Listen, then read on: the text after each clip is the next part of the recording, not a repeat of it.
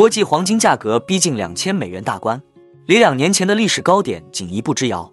这一周避险情绪升温，使得贵金属等避险资产大幅上涨。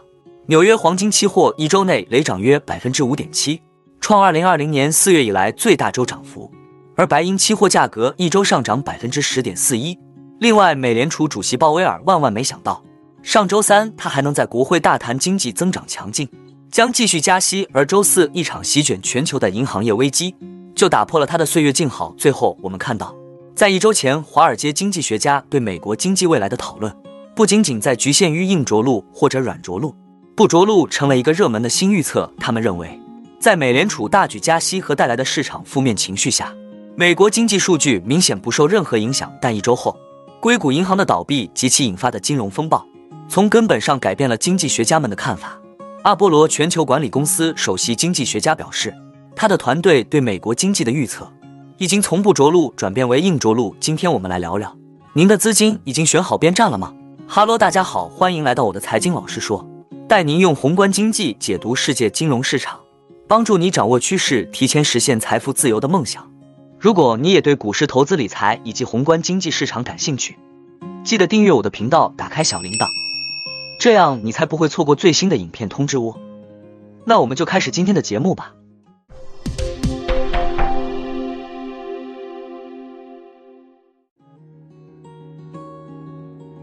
随着美欧部分银行接连陷入危机，美联储加息预期显著逆转，美联储政策左支右绌，美元信用面临考验。各国央行对于天然信用背书的黄金购买空间仍然巨大，而全球处于类滞胀周期下，金价将迎来长期牛市。三月十八号，中泰证券首席经济学家李迅雷在社交媒体感慨说：“欧美经济的局势演变到了美联储降息，黄金要涨，加息也得涨的境地。”且离历史最高点已近在咫尺。在美联储大规模救助美国银行业之际，避险情绪升温，使得贵金属等避险资产大幅上涨。纽约黄金期货一周内累计上涨约百分之五点七，创二零二零年四月以来最大周涨幅。而白银期货价格单周上涨百分之十点四一。数据显示，上周五纽约黄金期货市场四月交割的黄金期货价格大涨七十点七美元。涨幅为百分之三点六八，收于每盎司一千九百九十三点七美元，距离二零二零年八月历史最高点两千零八十九美元仅一步之遥。而纽约商品交易所白银期货市场五月交割的白银期货价格报价每盎司二十二点七五美元，为二月三日以来最高水平，日内涨幅达百分之四点八八。在黄金价格攀升推动下，三月以来市场资金对黄金领域的投资热情明显提升，黄金概念股表现活跃。这可能造成美元信用面临崩塌，全球央行大力买入黄金，美元指数与黄金价格通常情况下呈现负相关关系。然而，在避险情绪升温时，两者走势呈同向。但是，美欧部分银行接连陷入危机，各国央行对于天然信用背书的黄金购买空间仍然巨大。根据世界黄金协会报告数据，二零二二年全球央行净增加了一千一百三十六吨黄金。同比大幅增长百分之一百五十二点三一，创下历史新高。不仅是连续十三年净增仓，同样也是自一九五零年后有数据以来的历史记录。此前，二零二一年全球央行购买数量同比增速达到百分之七十七。在全球滞胀周期下，金价涨幅明显。美欧部分银行接连陷入危机，美联储加息预期显著逆转，美联储已陷入了降通胀和防风险的两难境地。美国实现经济软着陆的空间越来越窄。无非是衰退期来临的时点以及程度不同。如果降息一旦开启，实际利率高位势能转为金价上行动能。黄金价格在上涨过程中预计伴随美联储加息放缓，黄金价格中枢有望逐步抬升，但短期需注意，如果流动性风险大幅扩散，黄金价格有跟随其他资产价格短暂下跌的可能。全球处于类滞胀周期，金价将迎来长期牛市。当前全球经济处于历史级别的货币超发周期中，预计货币信用的泛滥将对通胀形成长期传导。随着需求的边际好转，通胀或将超预期形成滞胀。复盘历史滞胀周期中，金价涨幅明显。万亿硅谷银行一夜倾覆，引发的恐慌如山呼海啸般袭来。美国金融业在短短两天惊现二零零八年以来最大的倒闭案，多米诺骨牌已接连倒下。华尔街又一次迎来了黑暗时刻，鲍威尔该如何应对危机？四十八小时是黄金救援时间，而今被置于想要力挽狂澜的美联储面前，是一场撼动全球的生死救援。三月七日周二，硅谷银行一如往年连续第五年登上福布斯年度美国最佳银行榜单，并入选福布斯首届金融全明星名单。同一日，鲍威尔如期参加国会听证会，再次对过热的经济数据发出警告，暗示还将激进加息。但黑天鹅突然降临。鲍威尔猝不及防，硅谷银行三月八日周三的一则公告成了危机的导火索。其母公司表示，将计入十八亿美元的投资销售税后亏损，并寻求通过出售普通股和优先股的组合来筹集二十二点五亿美元。三月九日周四，由 PayPal 创始人参与创立的知名创投建议企业从硅谷银行提出资金，一场挤兑开始了。仅周四一天，储户和投资者在硅谷银行的取款总额高达四百二十亿美元。四百二十亿什么概念？相当于硅谷银行存款总额一千七百亿的四分之一。坦白的讲，世界上没有任何一家银行可以承受如此规模的挤兑。三月十日周五，加州金融保护和创新部发布公告显示，由于流动性不足和资不抵债，根据加州金融法典第五百九十二条，他们已经接管了硅谷银行并控制了银行存款。这意味着这家全美前二十大银行在一夜之间闪电倒闭。